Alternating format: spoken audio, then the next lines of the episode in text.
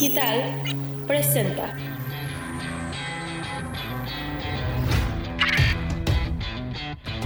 Estás por escuchar el primer café con Alonso Luna. Las noticias que son tendencia a nivel nacional e internacional. Tecnología, cultura, todo aquí en este podcast.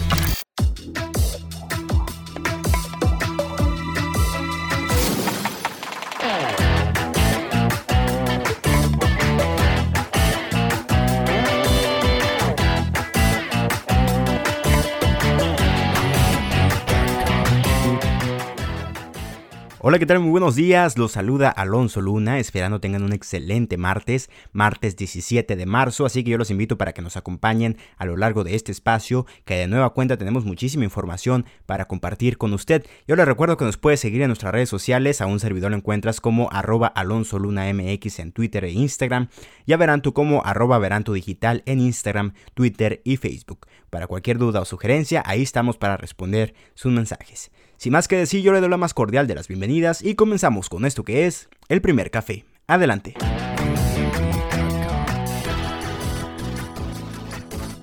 Otra vez el peso se hunde y alcanza mínimo histórico. El Fondo Monetario Internacional llama a países a incrementar estímulos fiscales ante crisis por pandemia.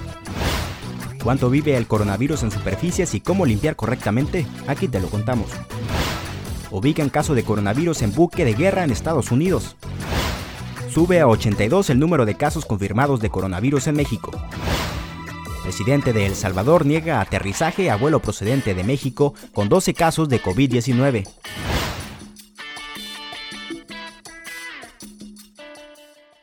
La Secretaría de Salud informó este lunes que subió a 82 el número de casos confirmados de COVID-19 en México, por lo que ayer lunes se sumaron 29 casos nuevos respecto a los 53 reportados el domingo prácticamente el 90% de las personas que han sido atendidas en nuestro país han sido atendidas con eh, sintomatología leve, es lo que conocemos como casos ambulatorios, casos que llegan con la sintomatología eh, eh, positiva, que se les hace un examen físico y que eh, además, se toma su prueba, si sale positiva, entonces se pueden ir a, casa con los cuidados generales que sean, eh, que sean recomendados por el especialista en la atención a la salud.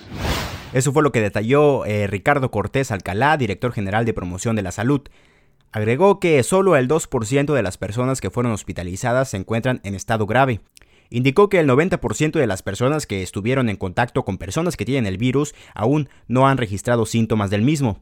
A nivel mundial han fallecido 6.606 personas por el virus, en su mayoría personas de más de 60 años. El presidente de El Salvador, Nayib Bukele, anunció en su cuenta de Twitter que prohibirá el aterrizaje a un avión procedente de México en el que afirma viajan 12 casos confirmados de coronavirus COVID-19. Sin explicar cómo sabe de los casos, bueno, Bukele tuiteó que la pista del aeropuerto de El Salvador eh, queda cerrada a aviones que no sean de carga hasta nuevo aviso, así como los aviones que, que ya están en camino, bueno, deberán cambiar de vuelo sobre el vuelo procedente de México dijo que es de Avianca con salida hacia San Salvador eh, a las 4 pm y que arribaría al país a las 6.50 pm. Según él, eh, trae 12 casos confirmados de coronavirus COVID-19 y bueno, el avión no podrá ingresar al país y le pidió a toda la gente que piensa abordar ese vuelo, bueno, que no lo haga. Luego agregó que los que aborden ese avión de Avianca están poniendo en grave riesgo la vida de sus familias, bueno, la tripulación también está en riesgo Qué irresponsables las autoridades mexicanas, esos pacientes deberían estar aislados, no circulando en el aeropuerto. Eh, minutos más tarde, Bukele retuiteó ese mensaje de Avianca Centroamérica y bueno, el vuelo AV 431 que opera la ruta México-El Salvador ha sido cancelado. Esto no ha sido abordado y los pasajeros están siendo debidamente informados. El subsecretario de la Secretaría de Relaciones Exteriores, Maximiliano Reyes, escribió en respuesta a Bukele, Señor presidente, con todo respeto, nos gustaría saber cuáles son las fuentes de su información. El gobierno de México siempre ha actuado con absoluta responsabilidad en esta situación, incluso de manera preventiva, siendo pioneros en la región. Eh, por su parte, el canciller Ebrard también tuiteó a Bukele, eh, presidente Bukele, el vuelo a Bianca que menciona se canceló porque se suspendieron todos los vuelos a San Salvador. ¿Podría usted compartirnos eh, cuáles son los 12 casos de coronavirus que menciona y dónde se confirmaron? Es lo responsable en este y cualquier otro caso. La Armada de Estados Unidos informó de su primer caso sospechoso del nuevo coronavirus a bordo de un buque de guerra, indicando que un marinero dio positivo al examen, aunque el resultado eh, debe de ser confirmado por las autoridades sanitarias. La información llega una semana después de que otro marinero de la Armada estadounidense, estacionado en el sur de Italia, eh, contrajese la enfermedad de COVID-19 que ha matado a más de 3.700 personas en todo el mundo en 70 países, incluyendo también Estados Unidos. Y bueno, cabe mencionar que Marinero ya se encuentra en cuarentena en su casa. El riesgo de contagio es real y muy rápido, por eso te decimos cuánto vive el coronavirus en superficies y tomes tus precauciones. Y sí, limpiar y lavarte las manos es lo más efectivo para estar a salvo. Bueno, sin embargo, si no sabes cómo se comporta el coronavirus en contacto con ciertos materiales, bueno, no sabrás cómo limpiar correctamente y las medidas de precaución pues no servirán.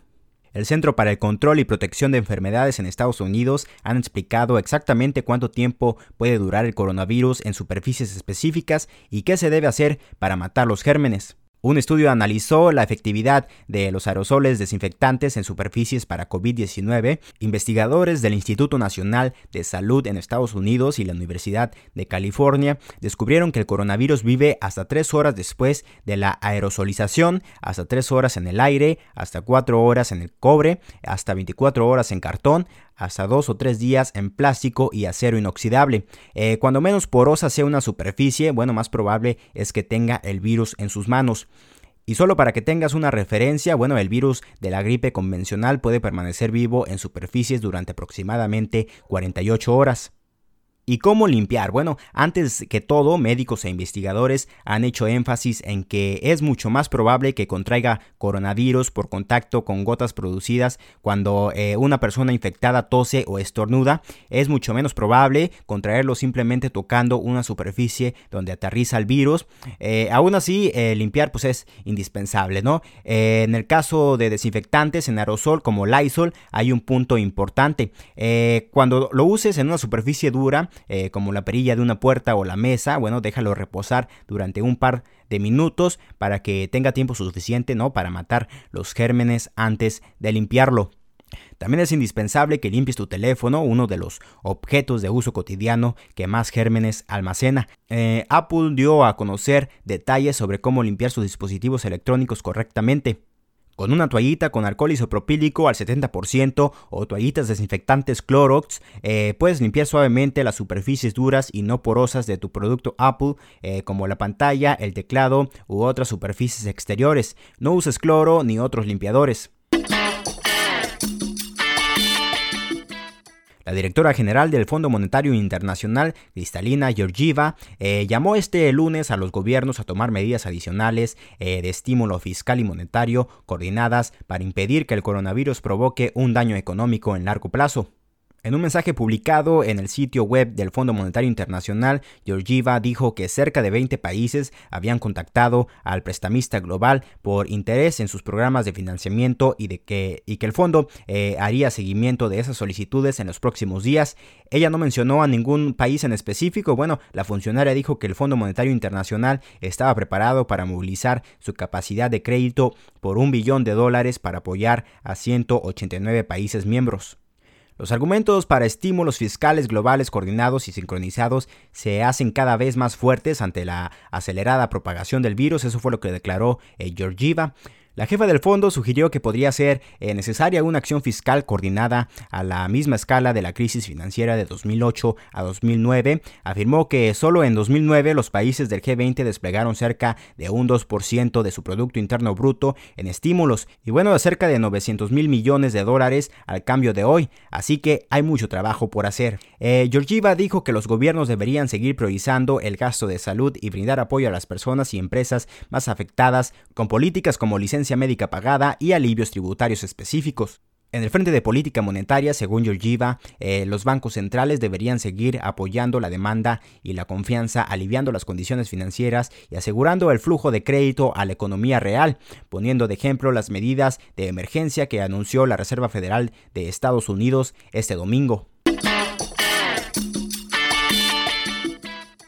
Peso mexicano se hundió el lunes a un nuevo mínimo nivel histórico por temores a una recesión global después de que varios de los principales bancos centrales del mundo, entre ellos la Fed, anunciaron medidas coordinadas de emergencia para paliar el impacto económico del coronavirus. En operaciones en el exterior, donde se llevan a cabo la mayoría de las negaciones de la moneda, el peso cotizaba en 22.914 por dólar, con un declive de 4.62% frente al precio de referencia de Reuters del viernes. Como parte de las medidas adoptadas el domingo, la Reserva Federal estadounidense anunció un inesperado recorte en sus tasas de interés a un nivel cercano a cero, la segunda baja a los tipos en menos de dos semanas. Con el movimiento de lunes, la moneda sumaba 10 jornadas consecutivas de pérdidas, con una caída acumulada de más de 18%. En México, las actividades financieras permanecerán cerradas el lunes por un feriado.